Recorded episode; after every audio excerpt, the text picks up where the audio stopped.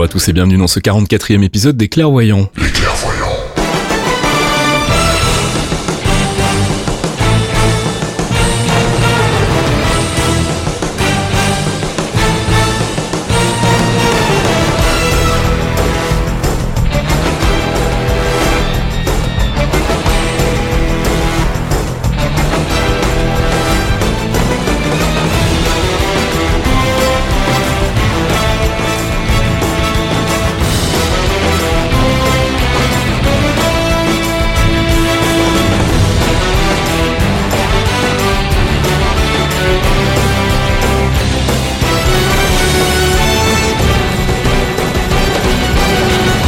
Clairvoyants, 44e édition. Bonjour Fox, bonjour Thomas. Hello Fasque Salut On est ensemble donc comme tous les mois pour faire un peu le point sur euh, bah, d'une part l'actu, des films et des séries du MCU. Tu rappelles en vitesse ce que c'est le MCU Fox? Le Marvel Cinematic Universe qui regroupe donc les films Marvel, donc tous les super-héros que vous connaissez, Iron Man, Thor, Hulk, même si Hulk euh, c'est particulier, les Guardians of the Galaxy évidemment, le futur Black Panther qui arrive là cette semaine, euh, la semaine prochaine même. Ouais, mercredi. Et, et oui, bien sûr, on l'attend.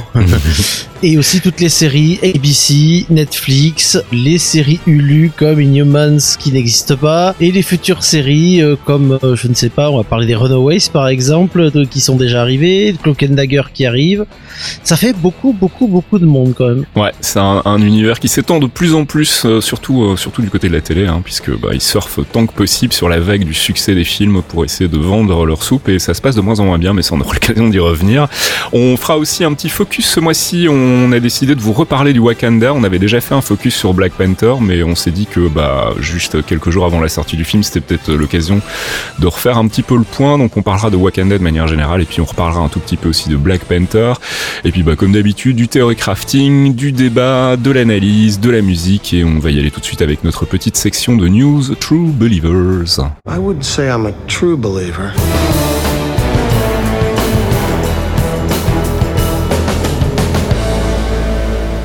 True Believers, c'est notre rubrique news en rapport direct avec le MCU. Alors, je dis en rapport direct avec le MCU, la première news n'est pas en rapport direct avec le MCU, mais on va quand même en parler. Euh, beaucoup de spéculations évidemment depuis le rachat de la Fox par Disney, qui n'est toujours pas validé, je vous le rappelle, hein, ce ne sera pas le cas avant la fin de l'année normalement. Et du coup, avec le press tour de Black Panther, bah, les journalistes ont commencé à poser la question à papa Kevin Feige. Sa réponse est pour le moins euh, sans équivoque, hein, ils y pensent pas encore, en tout cas ils sont pas encore en train d'y réfléchir, donc ça veut bien dire qu'on est encore très très loin d'une éventuelle arrivée des X-Men et des Fantastic Four dans le MCU. Pour le moment, c'est pas leur priorité. Et moi, ça me rassure quelque part. Je sais pas ce que t'en penses, Fox, mais euh, Bah, c'est tout à fait normal qu'ils n'y pensent pas. Ils ont dû préparer quelques trucs et voir un peu euh, les implications, mais c'est pas du tout à l'ordre du jour.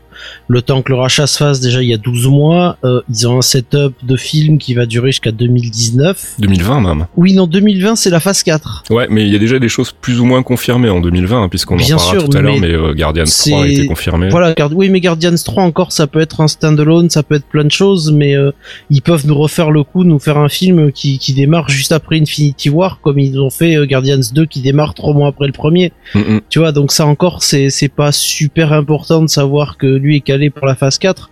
Par contre, la fin de la phase 3, là, elle est clairement loquée et euh, tous les films qui vont sortir, je, je vois pas euh, l'intégration d'un perso de la Fox au débeauté dans un film MCU de la phase 3, donc dans les, trois films qui arrivent, quoi. Non, on leur fait confiance pour faire ça, si ça se fait en tout cas de manière organique, et donc de prendre leur temps, c'est euh, tout ce qu'on leur souhaite. Hein. Donc voilà, on va clore ce chapitre X-Men F4, euh, ce petit chapitre, mais on voulait quand même en parler. Et on va parler des choses concrètes du MCU avec l'arrivée, donc on le disait tout à l'heure en intro, de Black Panther. Ça sort mercredi chez nous. Les premiers retours sont bah, plus que dithyrambiques.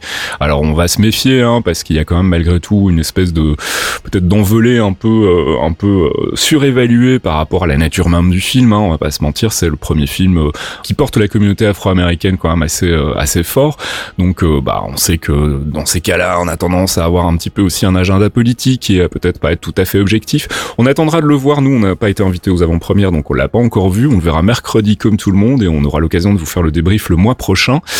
mais en attendant, donc bah voilà, le film sort mercredi. On refait un petit focus tout à l'heure et bah, les premiers retours sont plus qu'excellents. Tout le monde dit que c'est le meilleur Marvel. J'ai un peu l'impression qu'on entend ça à chaque fois ou presque. Mais voilà. Oh, ça varie, ça varie entre les films. Il y en a qui sont plus, on va dire, plus clivants que d'autres. Moi, je me rappelle que c'est ce qu'on avait dit pour Civil War aussi à l'époque. Donc, bah, on verra. Toutefois. Pour Thor aussi. Pour Thor aussi, tout à fait. Ouais.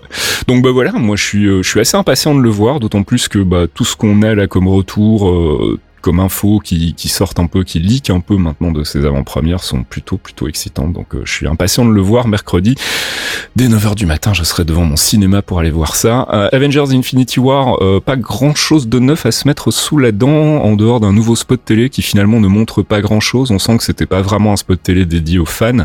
C'était plus une manière pour eux de briller pendant le Super Bowl et de faire, de faire leur grosse annonce de regarder. On a mis tous nos personnages ensemble parce que c'est à peu près à ça que se résume le, le, le, spot. Hein. Enfin, je sais pas si vous l'avez vu tous les deux. Oui, bah c'est à 5 millions de dollars les 30 secondes. C'est ça. Ils ont, ils ont bourré les têtes de série, il faut bien le dire. Hein. Voilà. Donc pas beaucoup de, de, nouvelles choses à dire euh, par rapport à ce trailer. Je pense qu'on aura droit à un autre trailer euh, bientôt, un vrai long trailer, un deuxième trailer. On sait qu'en général il y a trois trailers pour les, les, les grosses franchises, donc euh, ça devrait pas tarder. Peut-être juste après la sortie de ce podcast, comme d'habitude. Qui sait Ils ont quand même glissé la, la Bleeding Edge discretos. Ouais, tout à fait, ouais. Ouais. Et ça, ça nous fait bien envie aussi. Elle a l'air plutôt badass. Un autre trailer qui est sorti et qu'on n'attendait pas vraiment, c'est Ant-Man and the Wasp. on en reparlera tout à l'heure. On fera une analyse complète du trailer dans notre séquence euh, théorie crafting et spéculation, mais euh, bah, chouette trailer. Moi, j'ai envie de dire euh, exactement ce qu'on attendait d'un Ant-Man and the Wasp, en tout cas pour moi. Je sais pas pour C'est encore un film de heist et je vais kiffer. voilà. voilà. C'est c'est aussi simple que ça. Ils refont un film de heist, mais il y a de l'humour, il y a Evangeline Lilly qui qui, est badass aussi. Ah, elle est, bah, elle est super badass. Euh, j'adore Paul Rudd, il est toujours aussi stupide et ça va être du bonheur quoi. Captain Marvel, euh, première photo du tournage. Alors euh, plein de choses à dire parce que les photos sont assez surprenantes. Alors on a d'une part des photos de tournage de Nick Fury et euh, Maria et Maria Hill, qui euh, bah, nous présente un Nick Fury qui a à la fois euh, sur certaines photos son, son fameux euh, cache-œil et puis sur d'autres il a pas il a pas le cache mais en revanche il a bien les cicatrices. Donc on spécule que ce serait alors on avait d'abord pensé que ça pouvait être des scènes tournées pour Infinity War. A, priori c'est pas le cas parce que ça a été filmé à Atlanta avec des plaques de voitures qui indiquent que c'est clairement Atlanta et pas New York. Donc déjà ça c'est un peu surprenant. Alors est-ce que ce sont des scènes effectivement peut-être pour une bottom scene euh, à la fin d'Infinity War qui annoncerait euh, Captain Marvel ou est-ce que on aura dans Captain Marvel une partie du film qui se déroulera à, l'époque contemporaine? Je sais pas quels sont vos, euh, vos paris. J'ai pas de, j'ai pas encore d'idée. Moi, je, vu qu'on est toujours persuadé qu'elle est qu'elle est bloquée dans le Quantumverse avec quelque chose avec elle, pour potentiellement, je suppose l'armure de Marvel. C'est pour ça qu'elle est bleue d'ailleurs. Mmh, verte. Verte, oui, c'est bleu vert. C'est mmh. une couleur particulière qui, qui est le costume de Marvel en fait. Mais euh, j'ai beaucoup aimé les, les montages, enfin les, les, recolorisations où les mecs ont, ont juste changé le truc et t'as vraiment une tenue qui lui va bien avec les bonnes couleurs. T'as un beau costume de Captain Marvel quoi. Voilà, c'était l'autre l'autre série de photos qu'on a vu, et même une vidéo en fait où on voit donc euh, Brie Larson en costume. Euh, alors est-ce que c'est le costume de Captain Marvel? J'en doute. Un costume vert qui a quelques indices du costume de Captain Marvel, mais qui ressemblerait plutôt comme tu le disais à un costume Kree, peut-être celui de Marvel. Donc on sait qu'il y aura euh, Judd Law dans le film qui va jouer le rôle de Marvel, donc euh, tout ça va être compliqué à faire comprendre aux novices, je m'en rends compte maintenant. Mais euh, donc voilà, donc a priori pas son costume définitif, surtout que bah, ça avait l'air d'être bel et bien filmé dans les années 90, donc ça sera sans doute bah, l'ouverture du film, en tout cas une scène qui aurait lieu assez tôt dans le film, donc pas encore vraiment de quoi s'émoustiller pour le moment par rapport à Captain Marvel. On en saura sans doute plus une fois qu'on aura vu Infinity War, je pense. Et puis on, je voulais parler très vite de quelques projets qui ont été annoncés, euh, notamment ce, ce, fameux film Solo Black Widow. Alors on en reparle parce qu'a priori Marvel Studios aurait euh, mis un scénariste, une scénariste en l'occurrence dessus, Jack Sheffer, qui contrairement à ce que laisse penser son nom n'est pas un homme mais bien une femme. Celle qui avait signé donc euh, Olaf's Frozen Adventure, ce court métrage assez long de 22 minutes qui était présenté au début de Coco, le dernier film de Pixar. On sait que le, le, court métrage avait pas été très bien reçu. alors moi je l'ai pas vu donc je pourrais pas je pourrais pas me prononcer a priori les gens trouvaient que c'était déjà de un trop long et puis surtout pas très intéressant donc euh, méfiance pour le moment quoi qu'il en soit euh, mon cher Fox le projet n'est pas encore euh, validé chez Marvel hein, ça veut absolument rien dire ça veut juste dire qu'ils y travaillent mais on n'est pas plus proche d'une date de sortie. Ah bah là, euh, c'est le temps qu'ils écrivent, il va falloir un an, voire 18 mois. Le Greenlight, il viendra au bout de, au total, deux ans de projet minimum. Euh, la pré-prod et tout le reste, enfin, je veux dire, a un film Black Widow, on est en 2018, faudra attendre 2021, 2022 peut-être. Ouais, tout à fait. Vu la vitesse de production de Marvel et, les... et, et toutes les implications qu'il y a derrière, ça peut être compliqué quoi. Ouais, puis on sait que c'est pas parce qu'un projet est mis en chantier chez Marvel qu'il va forcément déboucher sur quelque chose. Hein. On se souvient des Runaways, on en reparle euh, euh chaque mois, mais euh, ouais, ou Newmans. Voilà, on sait que c'était des projets de films à la base. Euh, Runaways avait même un scénar finalisé et tout, donc euh, ça veut absolument rien dire. Mais je pense que c'est inévitable qu'un jour ils y viennent. Un, un, film autour de Black Widow, je pense que c'est c'est inévitable. Tout le monde le veut apparemment. Donc moi, je fais pas partie des gens qui pensent que ça peut faire un bon film, mais on verra. Donc pour le moment, donc rien de très très concret non plus, juste que Marvel s'y intéresse de plus en plus. A priori, euh, Chris Hemsworth et Waititi plancheraient déjà sur des idées de scénario pour Thor 4. Alors est-ce que ça veut dire qu'il y aura un Thor 4 ou est-ce que c'est juste euh, Hemsworth et Waititi qui se marrent? On sait pas encore très bien. Je serais assez surpris d'avoir un quatrième Thor en fait, parce que bah, maintenant qu'on a fini son arc et que bah, Asgard n'existe plus, euh, je pense que ça va devenir difficile de le faire évoluer seul. Euh, après, bon, dernière, le dernier épisode a tellement bien marché qu'il serait con aussi de, de le mettre au rencard. Je sais pas, un Thor 4, vous y croyez, vous? Oh, je pense qu'il y aura un Thor 4, oui. Euh, tant qu'Hemsworth euh, a envie de continuer. Euh, ah, lui a envie de continuer, manifestement. C'est un personnage qui, est, qui, est, relativement apprécié. Moi, j'aime bien le personnage, même si j'ai moins apprécié le film de Waititi pour plein de raisons. Mmh. Mais, mais oui, ça serait, ce serait super bankable, déjà. Et puis bon, ils sont, ils sont tellement barrés les deux, ils vont nous faire un truc genre, on va ramener Asgard sur Terre et ça nous fait les visiteurs en Amérique. Bon, c'est, ils ont déjà tenté une première fois avec Waititi, ça peut peut-être marcher ce coup-ci. Ça t'a traumatisé, ça. Hein. Ah, il y a tellement de trucs qui m'ont traumatisé dans Thor 3. mais j'ai aimé ce film, mais il m'a traumatisé. Bref, on sait pas encore pour le moment si c'est un vrai projet sérieux. On, en saura sans doute plus euh, bah, dès que euh, je pense qu'on aura fini avec la, salve Infinity War et qu'on commencera à avoir des infos sur euh, la nouvelle, la nouvelle série de films prévus par Marvel à partir de 2000, 2020, 2021, 2022, etc. On revient du plus concret avec Spider-Man 2, donc celui qui est sous-titré pour le moment Homecoming 2. Le tournage débute en mai en Europe. On ne sait pas trop si c'est en Allemagne ou en Angleterre pour le moment, mais a priori ce serait en Europe. pas plus d'infos là-dessus non plus, donc je pense qu'il y avait des rumeurs assez étranges qui parlaient de la potentielle arrivée de Black Cat, mais c'est un peu étrange vu que Black Cat, ben, elle va servir dans une franchise à côté gérée par Sony. Donc est-ce que ça voudrait dire, on aura l'occasion d'y revenir tout à l'heure quand on parlera de Venom, parce qu'on va faire un petit crochet par Venom aussi. Euh, euh, Qu'est-ce qui se passe du côté de Sony? C'est un peu mystérieux. On sait pas trop s'ils font des trucs vraiment dans leur coin, si c'est juste euh, euh pour garder la surprise, mais qu'en fait tout ça sera connecté. Enfin, tout ça me, me semble un petit peu brouillon là. Je sais pas, enfin, pour parler rapidement de Venom, euh, le trailer de Venom, le teaser trailer de Venom qui est tombé euh, avec Tom Hardy, donc euh, qui n'est pas le sosie de Shining Tatum pour rien. Il est pas mal. Bon, on voit pas l'armure, ce qui est normal vu que le film il sort tard dans l'année et qu'il reste encore pas mal de CGI à faire. Mais ce qui m'intéresserait de voir, enfin quand tu regardes le trailer, tu sens pas la patte de trailer Sony. T'as l'impression que c'est un ouais, trailer plus Marvel que, que Sony d'habitude? C'est un peu Là, c'est trop badass pour être euh, pour être du Sony presque. On, on, en, bon. on y reviendra tout à l'heure euh, euh, sur ce, ce, Venom justement. On en reparlera dans le, le, notre section débat tout à l'heure, voir un peu essayer de comprendre ce que fait Sony pour le moment avec euh, le reste de la franchise Spider-Man. Mais en tout cas, voilà, je voulais juste signaler que le tournage du, du vrai Spider-Man, le Spider-Man 2, coproduit par Sony et Marvel, commence donc en mai. donc on va commencer à avoir du biscuit bah, pendant les vacances à mon avis. Puis je serais pas étonné qu'il y ait quelques trucs à la SDCC. on va terminer avec les films on en parlait tout à l'heure, Guardians of the Galaxy 3 effectivement confirmé parmi les films encore non annoncés officiellement de 2020. C'est James Gunn qui a fait la confirmation, donc c'est pas vraiment une surprise. On sait que les films Guardians ont tendance à se succéder. Bah, le premier, euh, le deuxième est sorti trois ans après le premier, donc c'est un peu logique que le, troisième sorte trois ans après le deuxième. Pas de surprise vraiment de ce côté-là. Euh, et on va passer en vitesse euh, sur les trois annonces importantes du côté des séries télé. D'abord une date enfin pour Cloak and Dagger, Fox. Oui, le 7 juin, euh, nos amis Cloak and Dagger vont arriver le 7 juin sur Freeform TV. Donc on va enfin voir un petit peu plus de, ce que donne cette adaptation du comics des deux fuyards. Ben, on a eu droit à une vidéo qui montrait le, a priori, le début du pilote. Euh, ça. La première rencontre, en fait, entre Cloak and Dagger, justement. Donc, euh, si vous voulez aller jeter un coup d'œil, c'est sur YouTube, sur le, le compte de Marvel Entertainment. Il y a, euh, je crois que c'est trois minutes, en fait, euh, du, du, du, pilote qui ont été diffusés par, par Marvel.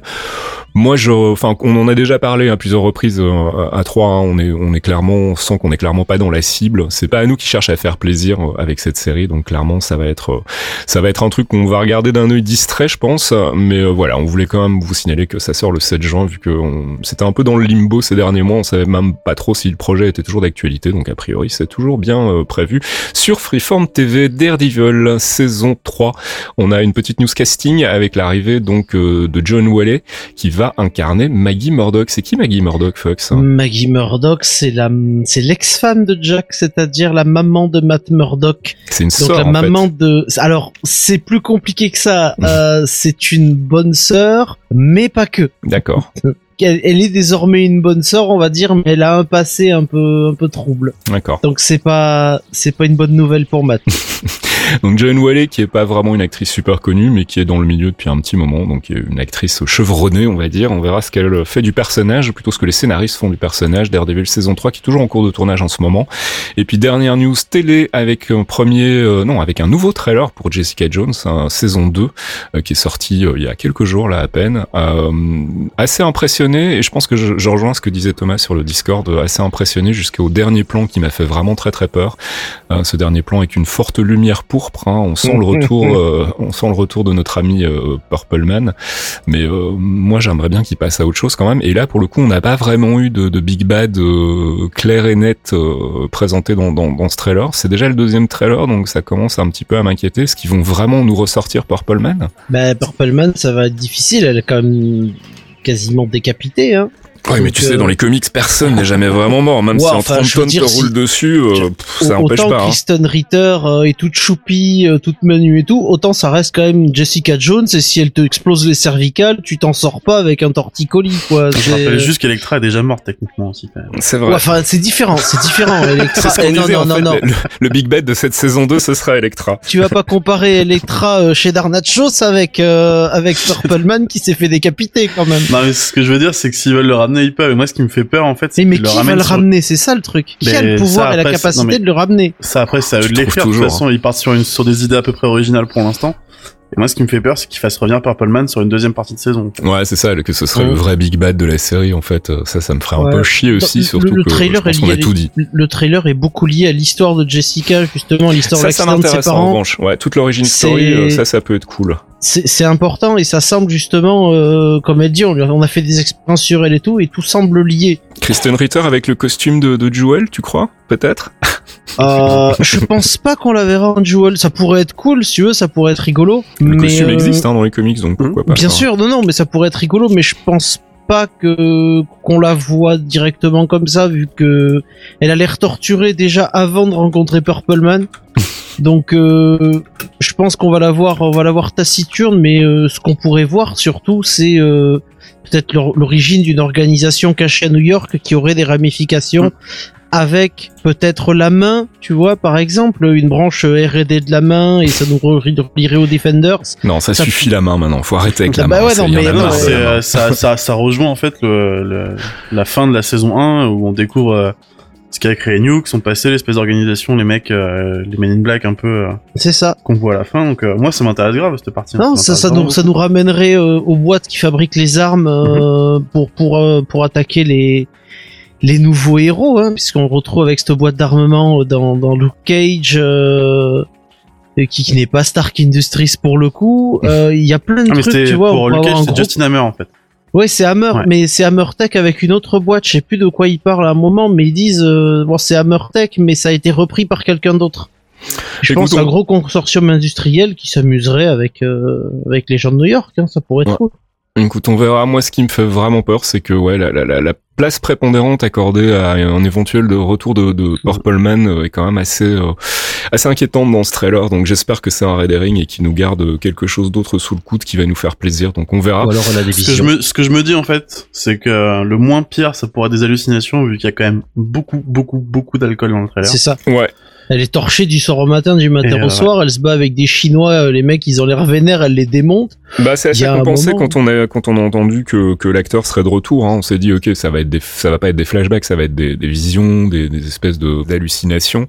Euh, mais j'espère que ça s'arrêtera à ça en fait personnellement. Enfin, Ça pourrait être cool qu'il agisse comme sa, sa mauvaise conscience. C'est ça, ouais. Bah écoute, on essaye verra. de la faire plonger. On verra bien. C'est la fin des news et on va passer à notre rubrique théorie crafting. The Tesseract has shown me so much. It's, it's more than knowledge, it's truth.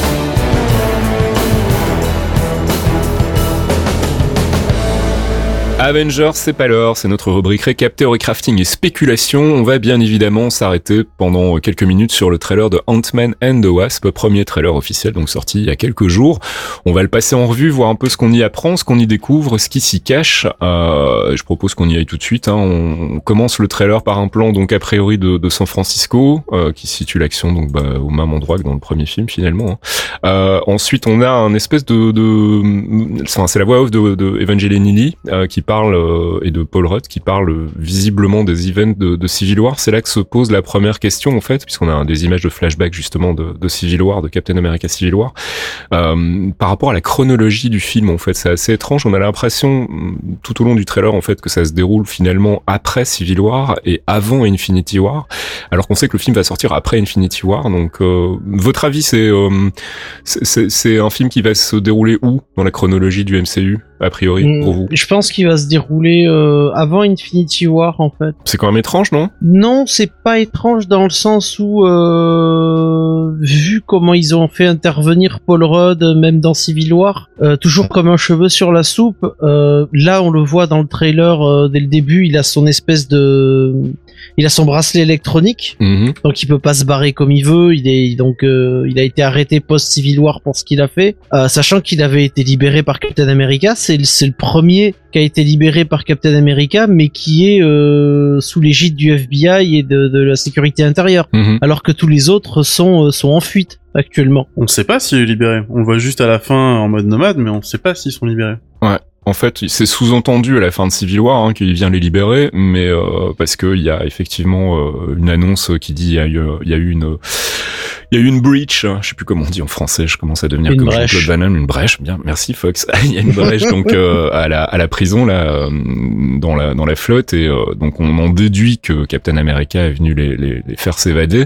Maintenant effectivement, c'est vrai que ça risque d'être un petit peu tricky au niveau de la timeline si ça se passe euh, après Infinity War, euh, ça va, si ça se passe avant, ça veut dire qu'on on sait déjà qu'il va rien lui arriver de grave. euh, donc c'est un peu c'est un peu ouais, c'est un peu curieux. Je, Non, mais je suis, moi, je suis assez confiant que ça se passe entre Civil War et Infinity War. Ouais, je pense que ça a l'air plus logique en tout cas, ou alors au moins une partie du film peut-être qu'il y aura. euh, Moi, je Il y aura pense une- vraiment l'intégralité. En fait, ce que je vois, c'est qu'il a l'air en, en espèce de liberté surveillée, donc C'est ça, ouais. indique qu'il soit après Civil War. Mm. Et je pense que c'est avant, parce que les deux films qu'on a après, enfin les deux films qu'on a entre les six Infinity War, ça va être celui-ci et ça va être Captain Marvel qui joue la balance aussi sur plusieurs époques. en Ouais, fait. tout à fait. Et Ouais, du coup, va. je le vois comme un, je le vois comme un tampon pour euh, dire bah écoutez, il y a le premier Civil War qui s'est passé, il y aura des conséquences. Vous avez deux films pour vous remettre un peu. c'est ça. Et après, on enchaîne sur le, la deuxième partie Civil War qui reprend là où le premier s'est terminé en fait. La deuxième partie d'Infinity War. Puis c'est Ah, l'histoire.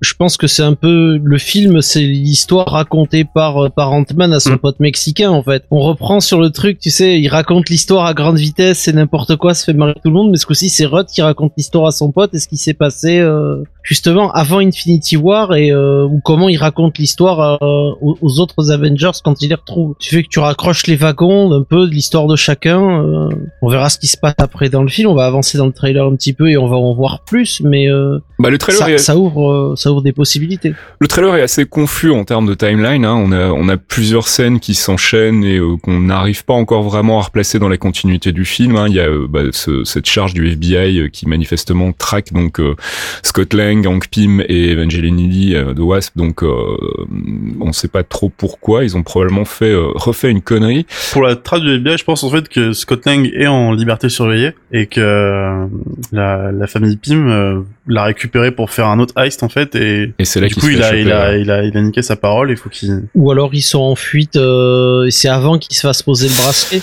Bah en fait là je, je remarque que euh, la, la, la scène avec le FBI où ils sont dans une espèce de, de clairière, il euh, y a pas il y a pas Scott Lang en fait, il y a juste Hank Pym et, et Wasp. Mhm. en revanche il a l'air d'avoir son petit truc, son petit building réduit puisqu'il a la petite télécommande à la main, donc ça doit être C'est génial ce truc. Donc on va y revenir. C'est pour ça que je dis que le trailer a l'air de prendre vraiment des scènes dans, dans tous les sens. Donc on a justement la scène du fameux building après euh, qui fait réduire euh, jusqu'à euh, pouvoir le transporter comme une petite valise. C'est complètement débile, j'adore ça. Euh, et où il lui dit, bah je crois que c'est Evangeline, le personnage d'Evangeline Lilly Wasp, donc euh, Hope Van Dyne, qui lui dit, euh, on est encore en, en fuite à cause de toi.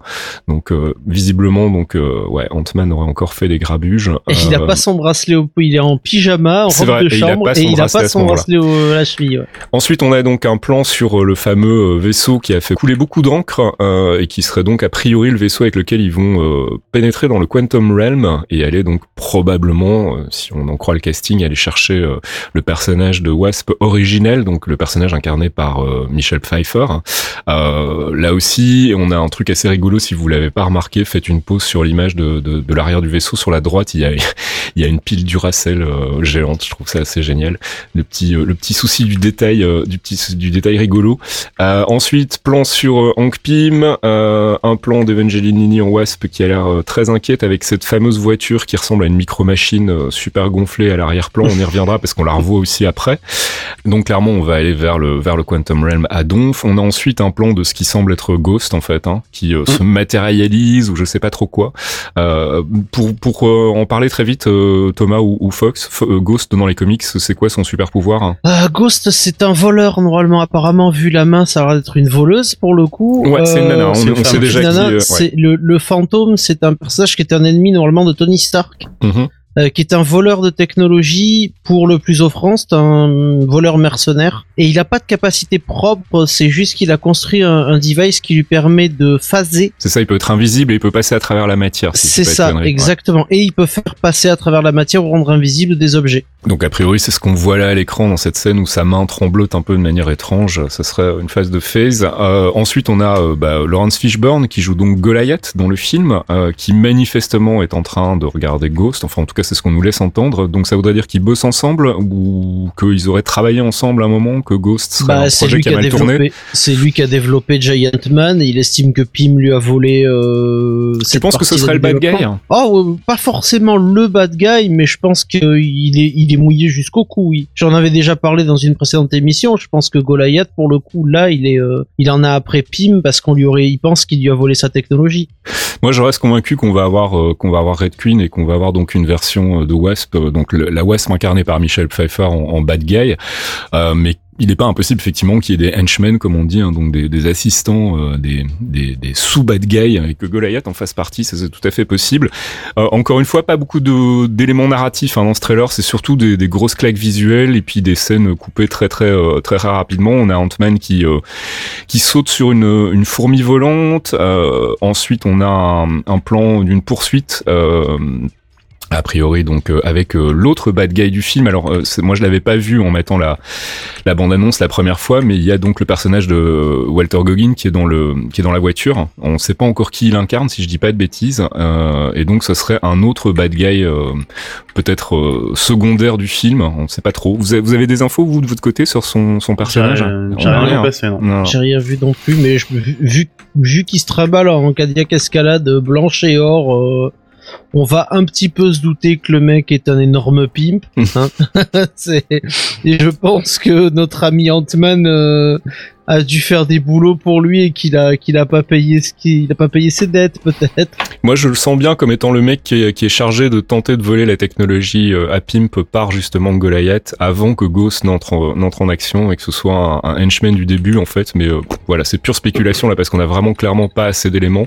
Ensuite, il y a cette scène super drôle où Evangeline Lee fait réduire le, le van et euh, le fait passer sous l'autre et puis remet euh, remet la taille normale et euh, Ça c'est badass. ça c'est super badass. C'est quelques trouvailles visuelles comme ça qui me plaisent beaucoup. Euh, on a ensuite bah, la scène de Giant Man, donc qui qui euh, manifestement sort de l'eau euh, devant euh, ce qui a l'air d'être un, un raft, un bateau, avec de nouveau le personnage de Walter Goggins au centre, hein, avec une mallette, ou enfin en tout cas il tient quelque chose dans les mains. Donc c'est ce qui me, me donne cette idée qu'en fait il pourrait être le- le- la personne qui subtilise la technologie pour le compte de Goliath au début.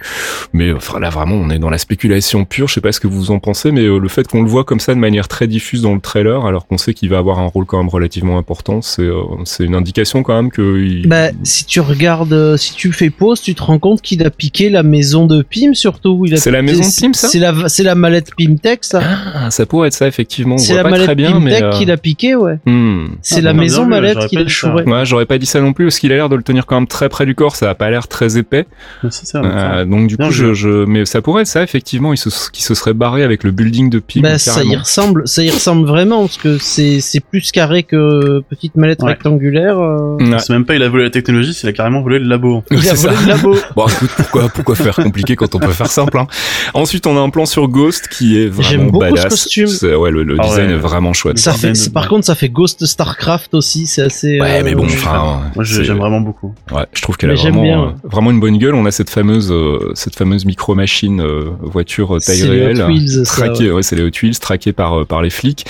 Euh, notre ami Louis, qui sera de nouveau de la Ouais. partie. Manifestement, c'est lui qui conduisait la Hot Wheels. Euh, ensuite, on a une scène entre euh, Ant-Man et The Wasp très rapide, et puis boum, on plonge dans le Quantum Realm, ou en tout cas en direction du Quantum Realm, puisqu'on a les, c'est quoi, c'est tardigades, c'est ça, hein, les petites euh, bestioles Les tardigrades, microscopiques, tardigrades, voilà, c'est ça. Donc euh, une indication là aussi qu'on va aller à fond dans le dans le Quantum Realm et qu'on va probablement bah, setup des trucs pour les prochains films Marvel et pas seulement euh, Ant-Man and the Wasp. On pense notamment à Captain Marvel. Euh, une scène avec la fille de Scott Lang. Ensuite on a bah, cette super cascade de Wasp qui euh, court sur un couteau. Je veux dire pourquoi pas. Encore une fois, ça fait partie de ces petites trouvailles visuelles que, que moi je trouve vraiment bien bien pensées. Ils, ils exploitent vraiment le, le filon du microscopique macroscopique euh, dans tous les sens et euh, c'est plutôt réussi. Je sais pas ce que vous en pensez. Bah, c'est, la réponse de, de, d'Ant-Man où il courait sur le flingue pour mettre euh, une grosse cartouche mec C'est ça. dans le premier. Ouais, tout à fait. Mais elle, ça- elle ça le fait, elle le fait encore plus badass avec des couteaux dans une cuisine. Alors la petite veine euh, habituelle évidemment, hein, euh, on sent toujours le conflit entre Hank Pym et Scott Lang, hein, puisqu'il lui demande si, euh, si euh, pourquoi est-ce qu'elle a des blasters et pourquoi est-ce qu'elle peut, euh, elle peut voler. euh, et il lui dit que, il lui demande s'il avait pas la technologie au moment d'Ant-Man et il lui dit si si j'avais la technologie. Sous-entendu, tu ne la méritais pas. Donc on sent qu'ils sont pas encore vraiment sur la même longueur d'onde et ça c'est cool. J'aime bien quand ils font du, du petit bantering comme dans le premier film. Les deux personnages fonctionnent plutôt bien entre entre le, le côté un peu deadpan de l'humour de Michael Douglas et le côté un peu neuneux de, de Paul Rudd. Ça fonctionne plutôt bien. Euh, on a ensuite ben euh, le générique avec un logo qui claque. On a euh, la musique avec euh, petite euh, petite petit clin d'œil à Adam euh, puisque c'est un, morceau de musique. Je sais plus le titre, mais c'est un, titre de, de, de l'artiste qui utilisait ici en tout cas le riff de guitare. Et puis bah dernière scène. Euh, avec le pèse géant. Bon, bah le voilà, c'est géant. c'est le c'est le, le rappel aussi du train euh, dans, dans le premier. Hein, je veux dire euh, pourquoi pourquoi se priver de faire des, des gags visuels quand on peut en faire des comme ça? Donc voilà premier trailer qui n'en dit pas beaucoup sur l'histoire comme souvent chez Marvel. Un premier trailer qui est surtout là pour vous montrer un peu ce que ce qu'on va faire du côté des, des effets spéciaux. Euh, un avis comme ça à, à chaud. Moi été super emballé et je m'attendais pas du tout à ça. Euh, mais bon en même temps c'était la même chose pour le premier. Hein, J'avais pas vraiment beaucoup d'espoir sur le film et puis finalement il s'est avéré que c'était un très très bon divertissement avec plein de bonnes idées. Même si oui la physique est pas très très cohérente, mais on s'en bat un peu les couilles. C'est un, un film de comics. Tu voulais dire un truc Fox? Non, mais je, je, moi, j'ai- le premier euh, sur le trailer m'avait vachement tenté. Euh, j'ai été extrêmement client de- du premier Ant-Man. Je trouve que le 2, pour l'instant, il est extrêmement cohérent à ce qui a été euh, implanté dans, dans cette série-là, en fait, par Mhm. rapport euh, à d'autres licences où ça a été euh, plus tâtonnant, genre Thor, par exemple. Eux, ils ont trouvé leur équilibre dès le premier épisode, ça a Ils ont- fonctionné, c'était fun. Ouais, ils ont trouvé le ton juste dès le premier film en fait. Ils ouais. ont gardé les mêmes équipes derrière, je pense que ça a beaucoup aidé. Ça, aussi. ouais, aussi, ouais. C'est euh, de nouveau, ouais, Paul Rudd euh, qui co-signe le scénario, c'est Peyton Reed qui réalise, donc euh, voilà, on est en, en famille comme souvent chez Marvel, donc euh, bah c'est tout ce qu'on peut dire à peu près du, du trailer Ant-Man and the West pour le moment. J'imagine qu'il y en aura un deuxième dans pas longtemps. Je m'attendais pas à un trailer si tôt en fait déjà. Ouais, c'est vrai.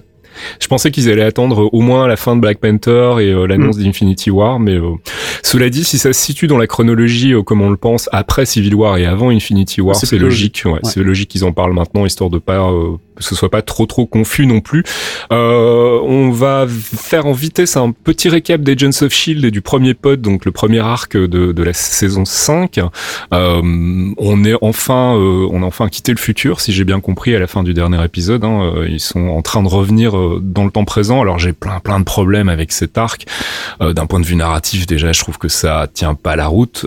j'ai des vrais problèmes en fait de cohérence. Le fait qu'ils soient dans le futur, mais qu'ils aient quand même malgré tout continué à faire des trucs dans le passé, me semble un petit peu étrange. La partie time loop, elle est. la partie time loop, elle, ouais, elle est pas très très cohérente.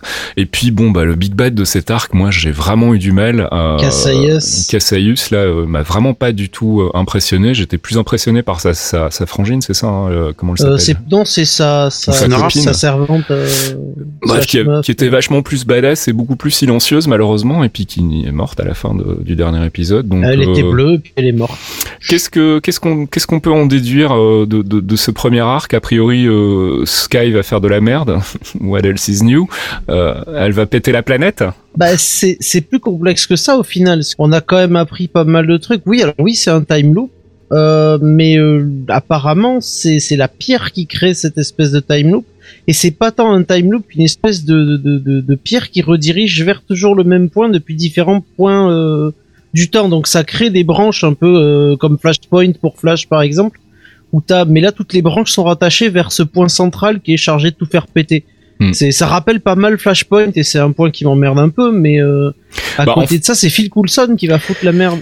En fait, le problème que j'ai avec ce, cet arc, c'est qu'il concentre vraiment tout ce que j'ai détesté dans, dans, les arcs précédents, c'est-à-dire on met les personnages dans une situation où ils sont obligés d'être complètement redéfinis. C'était déjà le cas dans l'espèce de matrice, euh, euh le, le, framework dans la fin de la saison 4, et c'est de nouveau le cas ici. On déplace les personnages dans un environnement qui leur correspond pas, du coup les rôles changent, du coup bah on perd un peu. Euh, moi, je perds un peu mon, mon affection pour les personnages. J'ai l'impression qu'ils sont un peu plus des des trucs, euh, enfin des, des placeholders qu'on remplit euh, en fonction de ce que le scénario demande. Et puis mon deuxième problème avec cet arc, c'est que de nouveau, on nous fait une espèce de gros teasing. Euh, tu sais, c'est ce, ce, cliché qu'on a dans les épisodes de séries télé. Il y a au moins toutes les séries le font une fois euh, dans leur carrière. C'est un épisode qui commence par la fin en fait, et on te mhm. fait le truc, on te dit 20 minutes auparavant ou 2 heures auparavant ou 3 jours avant. C'est exactement ce qu'a fait ce pod en fait, cet arc, c'est qu'on se retrouve avec, on sait qu'il va arriver un gros truc invraisemblable, la Terre va exploser et euh, bah voilà, on t'a juste teasé ça en fait et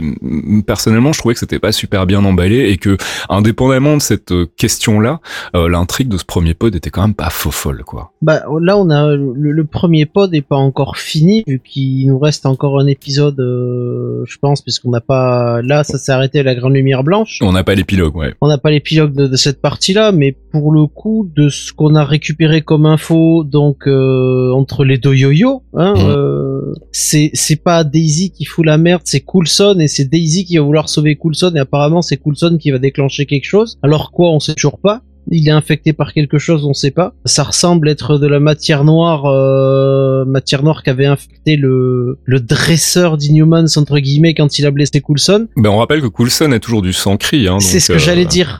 C'est ce que j'allais dire. Et Coulson a toujours du sang cri. Euh, il a été reconstruit euh, quasiment entièrement euh, avec le sang cri et du coup, est-ce que ça pourrait pas avoir des interactions bizarres avec lui et, et entraîner plus ou moins la chute de la planète et Daisy aurait pas la force de le tuer tout simplement. Alors moi j'ai deux espoirs secrets par rapport à la suite. Le premier c'est qu'il fasse de Coulson le Big Bad. C'est un classique chez Whedon et je pense que c'est ce serait le bon moment de le faire. Moi ça me ferait bien marrer.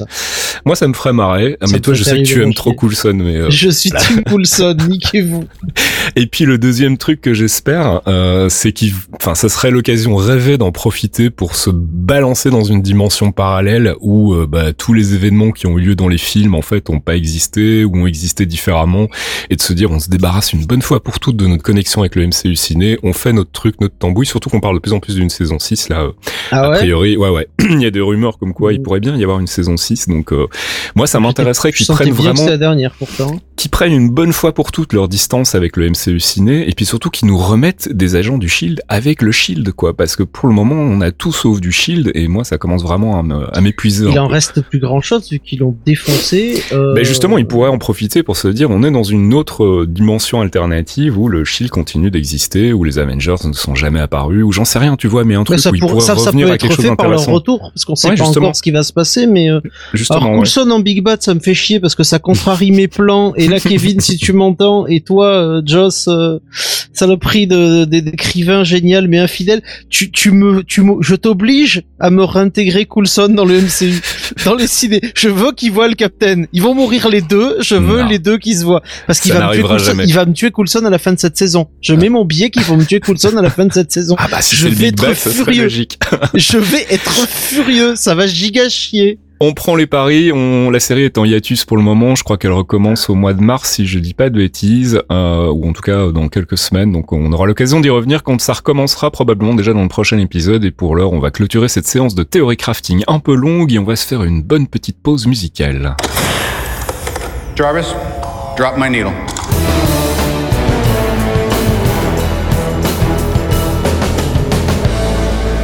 Jarvis Drop My Needle, pause musicale tirée du MCU. On n'a pas encore eu l'occasion d'écouter l'excellente bande son de Tyler Bates pour euh, The Punisher, donc je me suis dit qu'on allait attaquer euh, ce, ce mois-ci avec un extrait euh, qui s'intitule The Runaround.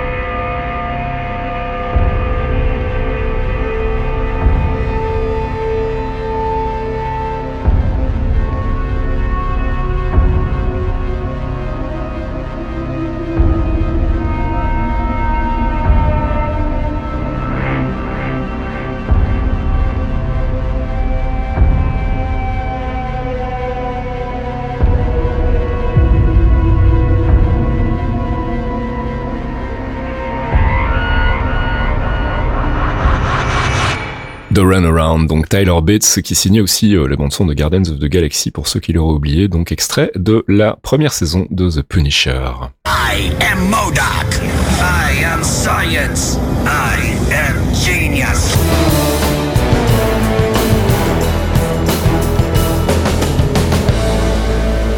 I Am Science, notre section focus sur un personnage, une organisation ou un arc des comics. On a décidé ce mois-ci de faire un petit euh, retour sur Wakanda et Black Panther, puisque le film sort mercredi, euh, et donc de vous faire un petit topo de ce qu'il y a euh, à savoir sur Wakanda dans les comics et de ce qu'on pourrait probablement y voir dans le film. Fox, le Wakanda, Black Panther, ça, ça date de quand tout ça? Alors les créateurs, bah, c'est les classiques Stanley et Jack Kirby. Hein, le, duo infatigable. le duo infatigable qui a créé 80% des super-héros. Et la première apparition du pays, ça a été dans Fantastic Four numéro 52 en juillet 1966. Alors l'emplacement a beaucoup changé au fil des ans euh, et des itérations, mais le MCU situe la nation fictive au nord du lac Turkana entre le Kenya et l'Éthiopie. D'accord, ça a toujours été en Afrique, hein. ça a changé ah d'endroit en Afrique, mais ça a toujours été en Afrique. Ouais. Il a été parfois un peu proche de l'Afrique du Sud, puis il a été remonté, puis il a été recaché, enfin il a pas mal bougé, mais euh, c'est l'Afrique et c'est généralement proche du Kenya. Alors qu'est-ce que c'est le Wakanda justement? On sait que c'est un, royaume imaginaire, mais euh, dans les comics, ça, ça correspond à quoi en fait?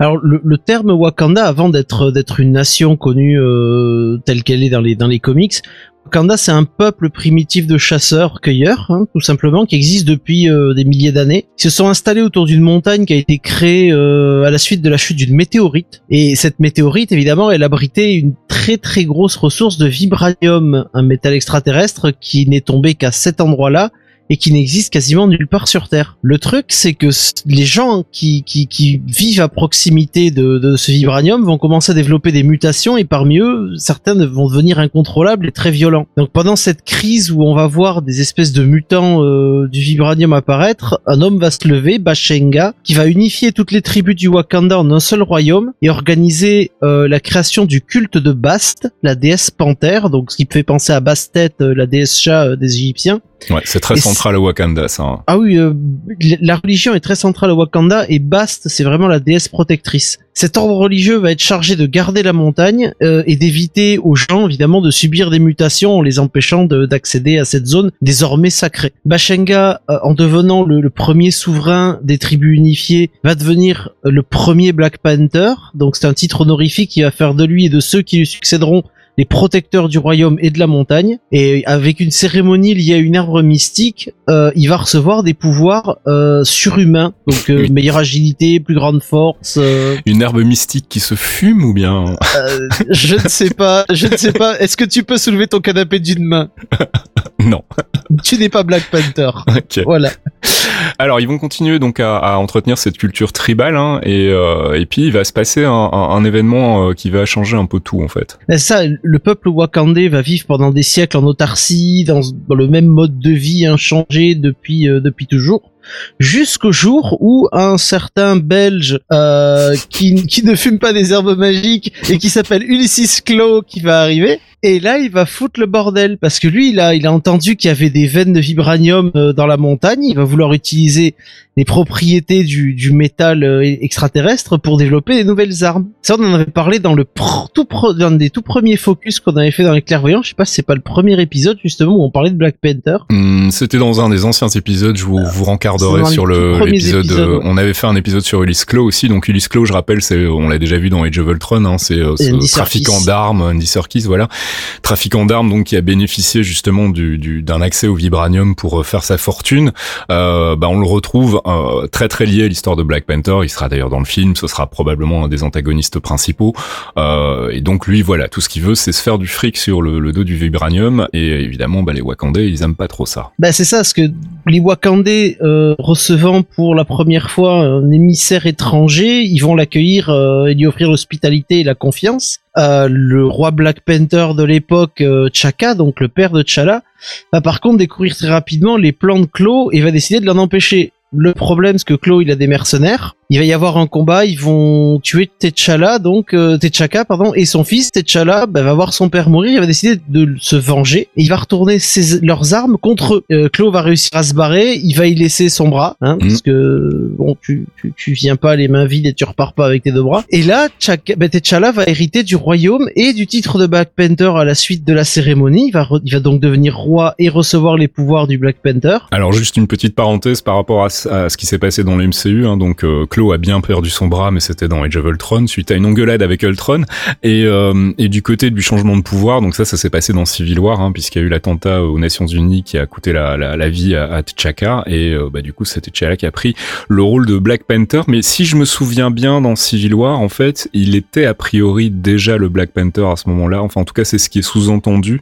Euh, il devient en, en, revanche le roi, mais il était déjà le Black Panther. Donc ça, ça devra probablement être clarifié dans le film. Je, te, ça. je te laisse continuer. Donc, euh, que, va faire T'Challa donc euh, une fois qu'il sera vêtu du, costume de Black Panther? Il va hériter du royaume euh, et donc du titre de Black Panther et du royaume. Il va, il aussi comprendre les possibilités qu'offre le vibranium. Il va donc organiser l'exploitation du, du, précieux minerai. Et en quelques années, le Wakanda va faire un bond technologique euh, immense. Et juste en vendant une, infime partie du matériau à l'extérieur, ils vont devenir l'une des plus grandes puissances mondiales. Tout simplement parce que le vibranium étant dans l'univers Marvel le métal le plus cher du monde, ben il va en vendre, euh, t'en vends un kilo par exemple, t'as as, le PIB de tous les autres pays réunis pour toi quoi, dans les poches. Donc du coup ils vont être extrêmement riches, ils vont augmenter leur technologie à un point euh, auquel ils vont dépasser complètement les autres technologies, y compris la technologie Stark, y compris les, technologies de chez Richards, donc des Fantastic Four. Et à ce moment-là, ben suite aux événements déclenchés par Claw et tout le bordel et tout ça, il va décider, donc T'Challa va décider de cacher entièrement le pays au reste du monde et le Wakanda va disparaître. Personne ne verra sur une carte et il y aura une espèce de, de, de cloaking device qui va complètement cacher le pays. Voilà, ce qui est une constante aussi a priori avec ce qu'on verra dans les films, euh, enfin ce qu'on a pu déjà entendre dans, dans, dans Civil War, donc le, le pays est effectivement euh, masqué aux yeux de tous et que c'est aussi une, une, une, techno, enfin, une civilisation avec une technologie très très avancée. On l'a vu euh, dans les interviews qui ont tourné autour de Black Panther, hein, le personnage c'est Souris, c'est ça, ou Shuri? Shuri, c'est la sœur okay. de, c'est la sœur de, de T'Challa. Shuri, donc la sœur de T'Challa, qui serait a priori présentée comme étant bien plus intelligente que euh, Tony Stark. Donc euh, on attend de voir ce qu'elle va fabriquer comme gadget et on, on subodore même d'ailleurs que la Bleeding Edge, la fameuse Bleeding Edge, l'armure euh, de Tony Stark dans Infinity War serait une création du Wakanda. on va s'intéresser un peu à la culture du peuple wakandais parce que bon, c'est très bien d'être technologiquement très avancé, mais c'est pas pour autant que la civilisation peut perdurer comme ça en autarcie totale. Donc comment comment ça se passe côté culture chez les Wakandais? Alors la technologie a, a, évidemment amené énormément de choses au Wakanda, mais ils ont gardé surtout leurs racines tribales. Et vu que l'exploitation de, de, des richesses du pays a été extrêmement tardive, ils ont gardé leur culture tribale, leur culture ancestrale. Et ils ont même conservé euh, les, les, différentes religions, les différentes tribus. Les tribus sont toujours unifiées, mais elles existent toujours au, au sein du royaume. Ce sont les tribus du Wakanda, mais ce sont des tribus différentes qui vénèrent parfois des divinités différentes. Ces divinités justement du coup Alors il y a deux cultes principaux et d'autres cultes dont, on va pas vous parler parce que c'est surtout deux cultes principaux qui dirigent euh, plus ou moins l'optique du pays et qui dirigent la géopolitique du pays. Il y a le culte de la panthère qui est donc le culte du Black Panther euh, et des protecteurs de la montagne et un autre culte dont on a déjà parlé qui s'appelle le culte du gorille blanc les Black Panther et les, les comment dire les croyants euh, en Bast sont les disciples du Black Panther et donc protecteurs du pays et des coutumes. Euh, c'est aussi, il est aussi représenté par la famille royale qui en sont euh, le Black Panther est plus ou moins le grand prêtre du culte de Bast aussi. Et le second, il est plus ancien que les Black Panther, mais il a été banni, donc le, le gorille blanc a été banni. Parce que c'est une, euh, comment dire, c'est un culte guerrier qui prône euh, l'ultra-violence et la domination par la violence. Donc du coup, ils ont été bannis par les Black Panther. Ils ont une cérémonie similaire à celle euh, de l'herbe magique, mais eux, par contre, ils utilisent la chair et le sang d'un gorille blanc euh, donc euh, qu'il faut dévorer. Euh, tu dois tuer un gorille blanc et dévorer sa chair et boire son sang. C'est cool. C'est plus salissant, on va dire. C'est moins fun. Le dernier du leader du culte à avoir défié T'Challa pour s'emparer du pays, c'est M'Baku, mm -hmm. qui avec qui il s'est battu des dizaines de fois et il a jamais réussi évidemment à dépasser le, le roi, le roi légitime du pays. Euh, quand je dis roi légitime, il y a aussi un, il y a aussi une petite, euh, il y a une petite chose, c'est que c'est pas une monarchie absolue, puisque le, le roi est régent du pays, mais il est assisté par un conseil, euh, un conseil d'anciens. Euh, qui est qui est à demeure dans la capitale de, de Birninzana et ce conseil s'appelle le, le Taifan Gao. Ce sont des anciens, des sages qui, qui se regroupent dans la capitale, qui siègent à la capitale et qui prennent les décisions en ayant consulté les autres tribus, les chefs de clan, et donc il y y a une véritable consultation démocratique, même si le roi a le dernier mot, il y a une très forte consultation, il y a une très forte communauté. Et évidemment, le roi, il n'est pas tout seul, euh, puisque il peut pas non plus diriger le pays euh, par la force et décider de tout. Mais il a une garde personnelle qui sont aussi ses émissaires. Ce sont les, les Dora Milaje. Ouais, qu'on a vu dans. Civil War. hein. Voilà qu'on a vu dans, dans Civil War, justement les Dora Milaje ou Milaje. J'ai pas, en- je sais plus comment on le dit. Je crois que c'est Milage. hein. Euh, ce sont, Bon, on va dire sa- Dora Milage, allez. On Oui, dit voilà, Daredevil, on va dire Dora Milage, c'est ça. c'est sa garde personnelle qui est composée uniquement de femmes qui ont dédié leur vie à sa protection. Et là, par contre, c'est des putains de badass, faut bien Ouais. dire. Elles sont, elles sont ultra badass. On a quelques scènes d'action les impliquant dans, dans le trailer et je pense qu'on va pas s'emmerder. Euh, petit euh, who's who de qui est important euh, au Wakanda. Alors bien évidemment T'Challa, hein, le fils de T'Chaka, euh, celui qui a hérité du trône et qui est devenu le nouveau Black Panther. Euh, Qu'est-ce qu'on peut lui créditer euh, à ce brave T'Challa? Ben, un peu toute l'ère moderne de, son pays, ce qui il a, il a créé l'explosion économique euh, de sa nation, euh, les choix politiques qui en ont fait euh, la puissance économique et politique qu'elle est actuellement, c'est-à-dire euh, un pays extrêmement fort, très riche. Euh, dans le MCU, il est beaucoup plus en retrait, mais il mène une politique d'ouverture à la suite du meurtre de son père et il continue l'œuvre de son père pour s'ouvrir au monde. Donc c'est une politique qui avait pas été menée euh, par par les précédents souverains. Comme beaucoup beaucoup de Wakandais, il a fait ses études dans les plus grandes universités du monde. Donc c'est c'est pas c'est pas juste un mec euh, qui a qui a été qui a étudié dans son pays, il a beaucoup voyagé, il a vu le monde justement pour pouvoir euh, le juger entre guillemets, même le jauger pour voir ce qui est le mieux pour son propre pays. Et puis à côté, bah ses ses ses actions avec les, Avengers ou les Defenders ou d'autres super héros ont, ont changé sa vision du monde et aussi la manière dont il dirige sa nation. Il,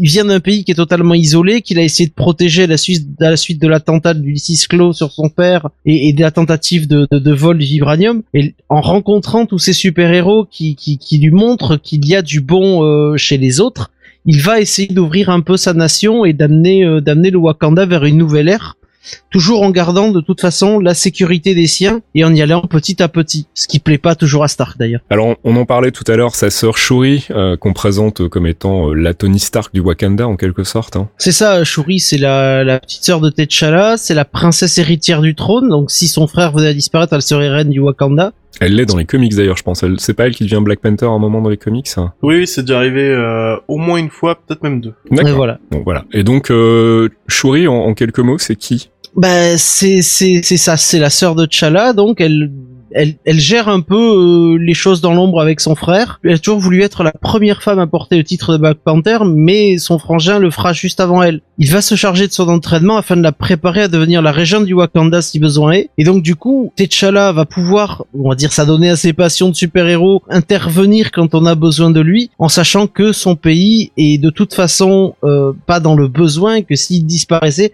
sa sœur prendrait sa suite et serait un aussi bon Black Panther qui, qui peut l'être. Voilà, je disais tout à l'heure que c'était le Tony Stark du Wakanda. C'est surtout par rapport au fait que c'est une inventrice de génie, euh, qu'elle fabrique des petits gadgets euh, et que voilà, c'est pour ça qu'elle fait beaucoup penser à Tony Stark. Et ça a l'air d'être le cas aussi dans, dans les films. Ah, elle est brillante. Donc euh, ouais, je serais pas étonné, comme on disait tout à l'heure, que ce soit elle qui ait fabriqué la fameuse Bleeding Edge.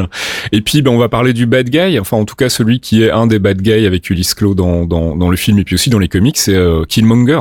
Eric Killmonger, de son vrai nom Njadaka, parce que il a pris le nom d'Eric Killmonger arrivé aux États-Unis, parce que son père avait été forcé par Claw à travailler pour lui quand il a fait sa, sa tentative de, vol au Wakanda euh, et donc où, où Chaka a été assassiné. Il va mourir pendant les événements, mais sa famille va être exilée et donc il va se réfugier avec sa famille à Harlem. Il va prendre le nom d'Eric Killmonger. Évidemment, il a une haine absolue contre T'Challa, euh, contre la famille royale et contre le culte de la panthère. Et il va mettre au point pendant plusieurs années un plan pour revenir au Wakanda et, et tenter d'assassiner le roi légitime. Et un jour, bah, il va très simplement supplier euh, le roi de, de, de, de, revenir et de retrouver sa place au pays. Euh, T'Challa va accepter de lever l'exil et d'accepter, il va accepter de voir revenir sa, la famille de, de Killmonger. Et une fois de retour, ben, il va mettre à sac des villages partout, il va, il va provoquer le, le roi en duel et il va se faire poutrer. Parce que tu peux pas vraiment défoncer euh, un Black Panther sur son terrain, quoi. Mais bon, les mecs sont pas toujours livrés avec le bon sens. Voilà, Eric Killmonger, donc qui sera incarné par euh, Michael B. Jordan et euh, d'après les échos qu'on a pour le moment du film, il lui volerait carrément la vedette. Donc j'ai hâte de voir ça. Merci Fox pour ce petit focus sur le Et Wakanda. merci Thomas surtout pour l'avoir écrit. On vous renverra à l'épisode sur Black Panther pour en apprendre un peu plus sur le personnage de T'Challa. Euh, c'est un épisode qui doit dater d'il y a quelques mois maintenant, mais on va vous le relinker dans, dans le papier qui accompagne ce podcast pour que vous puissiez aller le, le réécouter.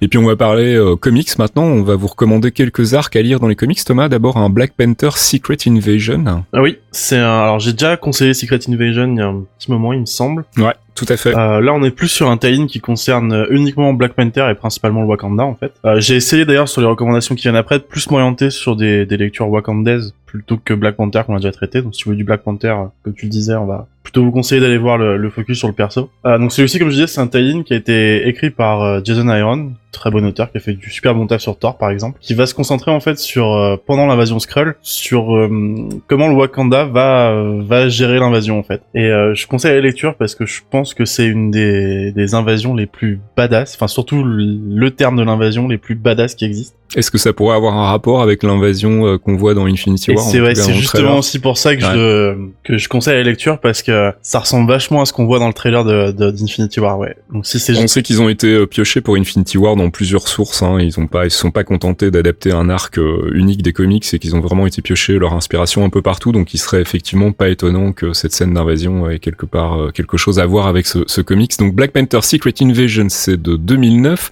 Ensuite, un truc plus récent qui s'appelle Nation Under Euh, du coup, Black Panther, A Nation Under Our Feet, euh, c'est un arc assez récent qui date, euh, si je dis pas de bêtises, de 2016, qui a été écrit par quelqu'un qui vient absolument pas du comics à la base, c'est plutôt un écrivain politique et qui est pas spécialisé dans la fiction en plus, qui s'appelle Ta-Nehisi Coates. Donc, Je pense que je me suis pas planté, ça devrait être bon. Ta-Nehisi Coates, ouais. euh, qui a été dessiné par euh, Brian Stelfreeze. Alors celui-ci en fait, il va plus s'orienter sur euh, le Wakanda a, a subi plusieurs invasions. Euh, Black Panther gère la politique du pays comme il le peut. Il essaie de, de l'isoler de l'ouvrir qu'on a vu pendant le focus. Et là en fait, on va avoir un, un, un- groupe dissidents qui cherche vraiment à, à garder le côté isolation du pays et euh, un groupe euh, d'activistes limite terroristes en fait. Et on va avoir un peu le, la, la vision de la gestion politique du pays euh, par par Black Panther en fait. Moi c'est un récit que j'aime beaucoup parce que comme je disais le mec est, est pas est pas habitué à l'exercice et il fait un super super taf je trouve. Et il me semble même que le nom de le nom de l'arc est tiré d'un d'un roman euh, qui traite un peu du même sujet mais à l'époque euh,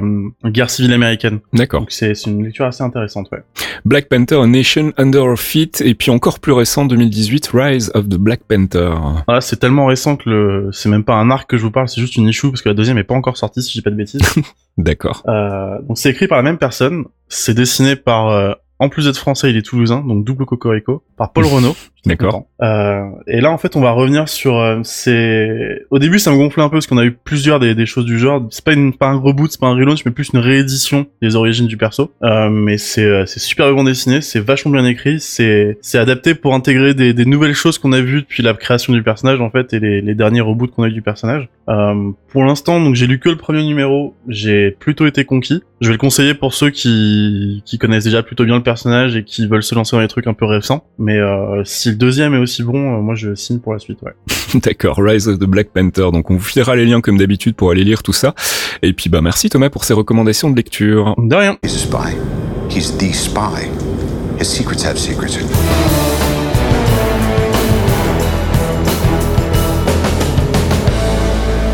Marvel Insider, c'est notre petit moment analyse débat. On en parlait tout à l'heure dans les news. Euh, on va développer un petit peu plus notre point de vue sur la question. Euh, le trailer de Venom est sorti. Alors on parle de plus en plus. Alors c'est John Schnepp, je crois, qui a lâché l'info il, y a- il y a quelques semaines. John Schnepp, donc qui est un, un monsieur assez euh, réputé dans le milieu de, du journalisme de, de films de super-héros, etc. C'est lui qui avait fait le documentaire sur le Superman de Tim Burton qui est jamais sorti. Donc c'est quand même un monsieur qui en général a des scoops assez fiables et euh, il, il aurait l'air de dire que Spider-Man serait dans Venom. Alors moi je comprends plus rien en fait. Donc on a d'un côté euh, Sony et Marvel Studios qui s'associent pour rebooter la franchise Spider-Man et l'intégrer dans le MCU. Et puis à côté de ça, on apprend très vite après, euh, dans les semaines qui ont suivi l'annonce, que Sony est aussi en train de développer des projets annexes avec le lore Spider-Man, mais qui ne seraient pour le coup, alors pas intégrés au MCU. D'abord on va nous dire que ce ne sera pas intégré, puis on va nous dire que ce sera intégré, puis on va nous dire qu'on ne sait pas trop, puis on va nous dire finalement que ça ça fait partie du MCU, mais que ça n'interagira pas avec le MCU. Moi, je comprends plus rien. Euh, C'est assez simple en fait. Ok. c'est simple. Euh, Marvel, euh, enfin Marvel Disney euh, veut pas avoir à gérer euh, avec Sony quand il faut créer des personnages. Spidey, c'était normal qu'il revienne. Les fans le voulaient. Ils ont le contrôle sur Spidey, ça fait partie du deal. C'est pour ça qu'on a Homecoming, qu'on l'a dans, dans Avengers euh, Civil War, et qu'on l'aura, on va dire, euh, ad vitam euh, dans le MCU tant que tant qu'il y aura un acteur pour le jouer. C'est marrant, tu as fait le lapsus, tu as dit Avengers Civil War. Oui, c'est vrai. Oui, mais c'est Avengers Civil War. Oui, c'est Captain, temps, ça. America Civil War, mais c'est Avengers Civil War. hein. Mais Mais donc, ouais, Et tu le voulais truc, dire quoi? Ben, le, le truc, c'est que Sony, euh, il a toujours les droits sur tout le reste du Spider-Verse. Et s'il veut conserver les droits, il faut qu'il fasse des films. Le problème, c'est que s'il fait des films de merde, euh, il crée un schisme énorme puisque personne va vouloir aller voir des films Sony sur des monstres. Parce que c'est pas méchant, mais euh, bon, les films, les, les persos qui restent, euh, à part Miles Morales, c'est quand même Venom, Carnage, euh, les Big Bad, euh, un paquet de Big Bad, souvent Osef. Et avec les derniers, les derniers Spider-Man, ça a été merdique. Donc du coup, le, deal, il me semble assez simple. Marvel Disney à Spider-Man, il exploite avec les Avengers euh, dans le, on va dire le roster premier, et Sony avec euh, l'aide de Marvel, mais pas forcément tous les moyens euh, parce qu'ils ont suffisamment de pognon. Ils font de leur côté des films. Et là, par exemple, on a Venom qui va arriver. Ils vont faire un Venom. Venom, il est déconnecté du MCU parce qu'il va pas intervenir avec, euh, on va dire, l'équipe première, l'équipe alpha, les, les, les gros, les gros gentils.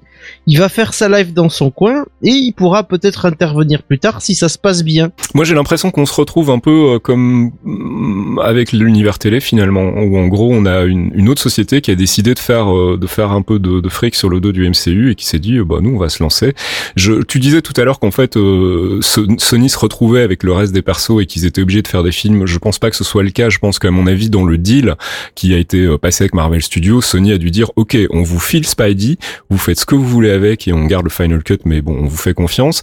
Mais à côté, nous, on a le droit euh, de développer euh, le, de continuer à développer le lore. Et je pense que à l'époque, en fait, pour Feige, il était clair que ça allait être complètement décorrélé.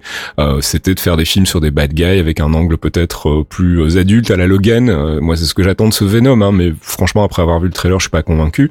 Euh, et, et du coup, là, je pense qu'en fait, Sony a juste voulu jouer sur l'ambiguïté en disant si si, ce sera un petit peu quand même dans le MCU, histoire de pouvoir surfer sur la vague et, et qu'on n'ait pas ce phénomène de rejet instantané qu'on aurait eu si on nous avait dit bah en fait non, ça n'a rien à voir avec le MCU, comme on peut l'avoir aujourd'hui en télé en se disant c'est super, mais si ça a plus d'interaction avec le MCU, ça nous intéresse quand même déjà vachement moins quoi. Donc moi, je pense qu'on est plutôt dans cette optique-là. Mais ce que j'essaie de comprendre et ce que j'essaie de savoir, et toi peut-être que Thomas t'as as une idée sur la question, c'est est-ce que c'est intégré, est-ce que c'est un putain de red herring et qu'en fait euh, au final c'est bien intégré dans le MCU, ou est-ce que c'est vraiment une mauvaise idée de la part de Sony de vouloir absolument surfer et euh, de, de, de jouer sur cette ambiguïté justement? Alors pour moi, c'est pas connecté. Alors déjà pour une raison un peu un peu fanboy en fait, on va dire, c'est que Venom ça se passe à San Francisco et qu'ils y foutent Miles Morales ou Peter Parker, j'ai un peu du mal à me faire à l'idée en fait. Mais surtout, je pense comme tu le disais en fait, ils ont été bah, pour moi je trouve que c'est malin en tout cas euh, de dire tout le temps oui, ce sera peut-être connecté, non, ce sera pas, ça fait ça fait monter une hype en fait pour Tout des fait, trucs ouais. qui seront pas ensuite. Ouais, Ils ont le, le projet d'Avi Arad de, de dessin animé Miles Morales qui est en cours, qui déjà cartonne pas mal parce que c'est des bonnes images, c'est un perso que tout le monde a envie de voir, c'est c'est donc c'est une bonne formule pour le faire tourner. Donc lui on est plutôt sûr que ça sera pas connecté au MCU. On a le projet Venom qui en plus il a la double particularité de de, de, de- on sait toujours pas si c'est connecté ou pas. Moi je pense que ça l'est pas, mais il a aussi il va surfer sur la vague qu'a créé Deadpool et Logan, Mm, tout à fait. Euh, ouais. les films les films orientés adultes en fait. Ouais, c'est ça tout que monde pensais. ouais. voir. Mm. Euh, moi, je pense qu'ils sont malins en fait. Pour moi, ça sera absolument pas connecté, mais leur com fait en disant oui ou non, ça, ça fait monter la hype pour des films qui, qui vont leur rapporter de l'argent. Et à côté, ils ont Marvel Studios qui leur sort un Spider-Man Homecoming qui fait un carton et ils ont quasiment rien eu à faire dessus. Donc euh, Ouais, bah, je, suis- je suis assez de ton avis. hein. Moi, je pense que c'est vraiment euh, une volonté donc opportuniste quelque part de, de surfer sur la vague du MCU en essayant de pas trop s'en détacher, de jouer sur cette ambiguïté, ça y est, ça y est pas, euh, pour générer de la hype sur des films qui, indépendamment, auraient probablement pas généré autant de, de hype. euh, Enfin, je sais pas, je, je suis pas sûr que le trailer de Venom ait généré de la hype, mais en tout cas, le projet en lui-même a intrigué à tel point que des sites qui sont des sites de référence sur le MCU comme MCU Exchange ont décidé de traiter les actualités de Venom, euh, convaincus que ce sera finalement intégré dans, le MCU. Donc c'est effectivement assez malin et mm, enfin malin euh, avec tout le côté péjoratif que ça peut avoir de la part de Sony. Moi, je, je, je reste convaincu que c'est, ça va faire du tort au MCU au final parce que s'il joue beaucoup trop sur cette ambiguïté, euh, quid du jour où euh, Marvel se dit bah en fait on ferait peut-être bien un truc avec Venom. Alors j'imagine que ça a été débattu et que Marvel a dû se dire non finalement Venom nous intéresse pas, vous pouvez l'avoir. Mais enfin je sais pas, j'ai j'ai l'impression qu'on Bah. est en train de recréer la même mauvaise dynamique qu'a pu avoir l'univers télé en, en surfant sur la vague du succès des films, alors que finalement on a assez avec les films Marvel Studios quoi. Il faut pas, il faut arrêter de faire des déclinaisons et des spin-offs partout quoi. en fait j'ai envie de me dire que euh, côté Marvel Studios ils s'en foutent un peu parce qu'au final si plus tard ils veulent reprendre Venom, Sony aura fait le taf d'introduire le personnage avec un solo movie qu'ils auront pas à refaire derrière. Donc euh, c'est gagnant-gagnant des deux côtés. Mais après je trouve, en fait, je trouvais malin la gestion de Sony par rapport à ça, jusqu'au trailer de Venom où il nous montre rien d'intéressant et même pas une image de Venom en fait. Ouais, alors ça j'ai pas compris non plus, pas pas une seule image de Venom alors que c'est quand même le personnage central. Alors je comprends qu'ils veulent garder le reveal, machin, etc. Mais ils pouvaient faire ça sur le- le- l'antagoniste ou bien sur euh, sur d'autres spéciaux sont juste éléments. pas Voilà. prêts, hein. Moi, je pense qu'ils sont super pas prêts en fait, et tu sens le, le projet qui a été euh, monté à la va-vite, euh, qui a été tourné vite vite aussi, et qui au final, à mon avis, n'a pas dû convaincre les exécutifs de, de, de Sony et certainement pas Marvel, et qui sont en train d'essayer de sauver. Euh, je pense qu'ils pour- ils pourraient nous faire une Netflix comme euh, avec Cloverfield, là, nous le sortir en mode, eh, regardez, on vous le sort tout de suite sur Netflix, parce que je pense que, enfin, c'est comme Solo. euh, j'ai l'impression que Lucasfilm y croit plus en Solo. Ben, j'ai l'impression que Sony y croit plus en Venom. Et le trailer, là, franchement, m'a vraiment rien vendu du tout, quoi. Pour, revenir sur, Sony et sur la communication que vous, vous trouvez maligne, c'est un trade-off extrêmement dangereux pour Sony de surfer sur la vague MCU parce que il y a des fans, il y a un public. euh, tu leur dis c'est connecté, c'est lié. Ah, le backlash alors, va être énorme. Hein. Ah mais s'ils se prennent un backlash, euh, ils se font défoncer. Ouais, c'est ça. Euh, il ça. y a déjà un énorme désamour euh, sur les films de super-héros Sony avec euh, bah, les Amazing Spider-Man. Ils ont ils ont été à peine rentables. Ils se sont quand même pris des grosses mandales dans tous les coins. Euh, S'ils font un Venom, déjà Tom Hardy va s'en prendre plein la gueule. Hein, mais bon, il y en a d'autres. Hein, regarde. Ouais, je suis pas inquiet pour lui. Je pense qu'il s'en non, remettra. non, hein. Il voilà, a déjà il suffisamment il établi refera un son- Mad Max et ça ira si tu veux. Mais euh, mais le, truc c'est euh, c'est c'est pas forcément plaisant pour un acteur de jouer dans un film où les mecs font de la merde derrière. Hein. Tu peux demander à Deadpool par exemple. Avant il était euh, il était Green Lantern. Il s'en est plutôt mal sorti, mais euh, mais là pour le coup ce serait très risqué. Ouais. Après, je me dis que c'est risqué, mais euh, d'un côté, le backlash, ils s'en foutent parce que la fanbase, c'est pas la leur. Déjà.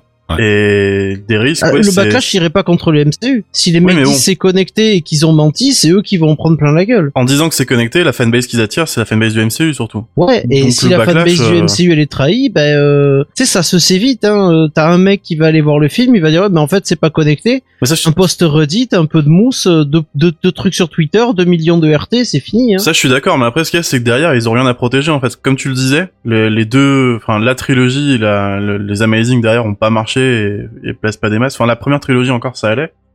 Et le seul truc qui serait risqué, ce serait le, le, le projet d'Arad animé Miles Morales, au final. Je sais pas si c'est, si c'est risqué pour eux, mais je pense que c'est, un, une dernière chance et deux, un risque calculé, je pense, à mon avis.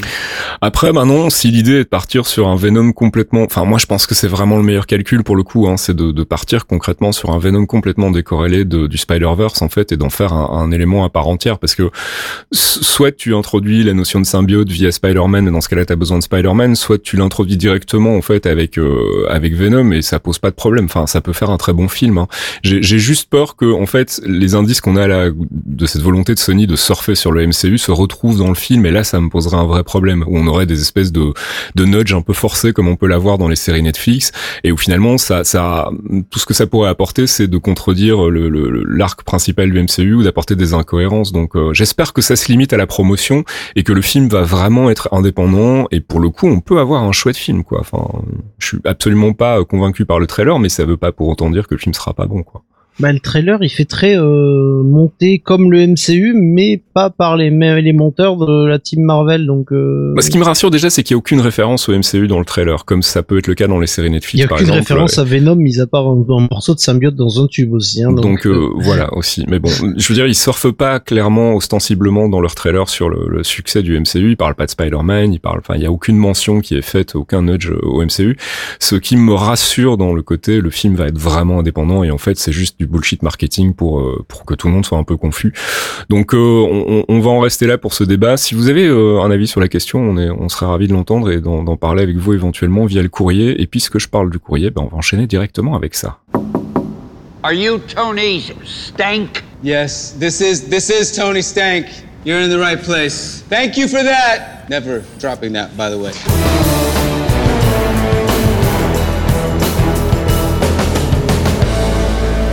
Et c'est l'heure de notre dernière rubrique, la rubrique courrier. Une seule question.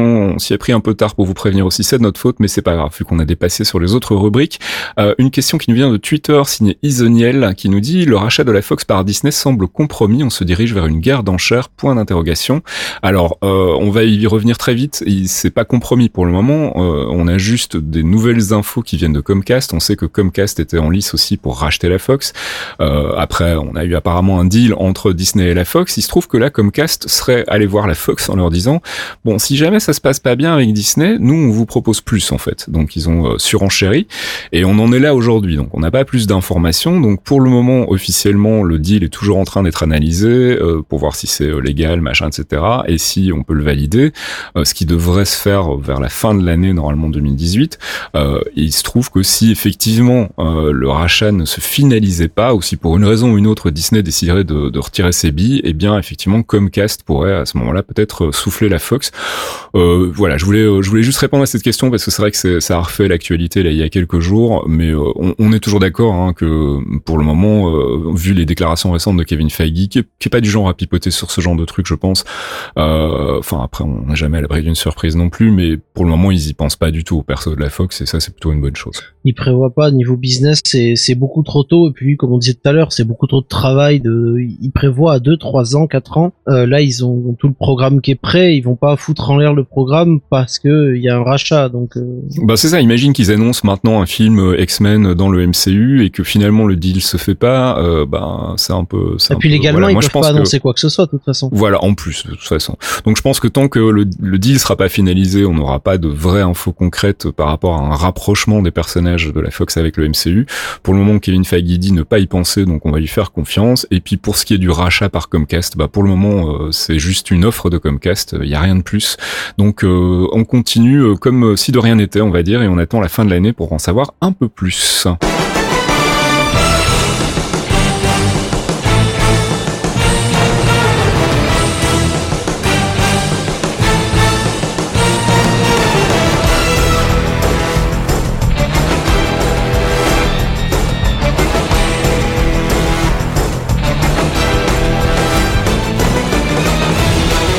Et c'est la fin de ce 44e épisode des Clairvoyants. On espère qu'on vous en aura appris un peu plus sur le Wakanda et qu'on aura fait le tour euh, bah, des questions euh, d'actualité du moment. Euh, le mois prochain, je ne sais pas si on a déjà décidé de quoi on allait parler, les gars. Non. Euh, non. On va chaque fois, tu nous pièges avec cette question. on, va, on, va débriefer, on va débriefer déjà. On, va débriefer Black Panther. C'est vrai. et puis on aura, on, va commencer à avancer vers le prochain film. Hein. Ouais, tout à fait. On va arriver tout doucement à Infinity War, là qu'on attend de pied ferme. On va parler du Black Order, je pense, avec Thomas. C'est vrai qu'on pourrait faire un petit, un petit round-up des Big Bad de Thanos là, enfin ces comparses, les, le Black Order. On, on, on, verra. Si vous avez des suggestions, n'hésitez pas. Si vous voulez discuter avec nous du MCU, on est sur euh, Geekzone, dans le thread dédié. On est aussi sur Discord, si vous voulez venir euh, taper le bout de discute avec nous. On est souvent dans le salon euh, ciné-télé. Euh, et puis si vous voulez nous soutenir, euh, n'hésitez pas à passer sur le Patreon de Geekzone. Vous pouvez mettre la main à la poche, 1€, 5€, 10€, tout ce que vous voulez. Nous, ça nous aide à continuer à produire des podcasts de qualité, comme les clairvoyants que vous écoutez à l'instant. Et ben, on se retrouve le mois prochain pour un nouvel épisode des clairvoyants, toujours sur Geekzone. Salut les gars Salut Fasque, salut Thomas À plus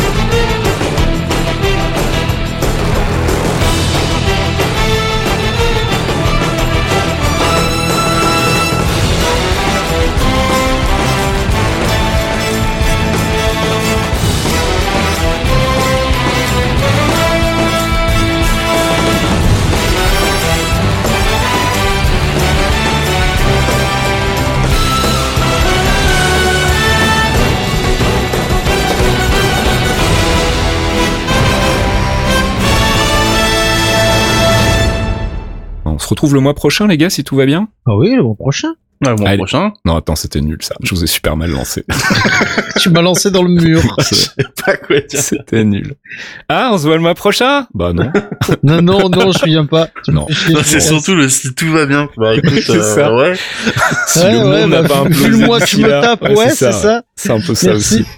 Allez, on la refait. Euh, comment je vais enchaîner du coup? Voilà, et puis si... Ouais, enfin, du coup j'ai envie de dire si tout va bien.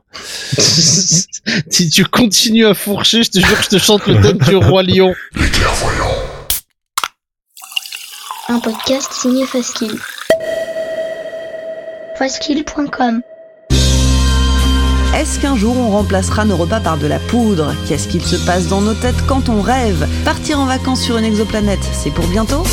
Les réponses à ces questions et bien d'autres, c'est dans Ramène ta science, le nouveau podcast scientifique de Geekzone. Avec Dr Saucisse, l'ami Bini et Faskill aux commandes, on vous parle de sujets peu connus, de sujets mal connus ou de sujets qui trimballent leur lot d'idées reçues en décryptant leur impact sur notre quotidien. Ramène ta science, RTS, c'est votre nouveau rendez-vous scientifique et c'est sur geekzone.fr.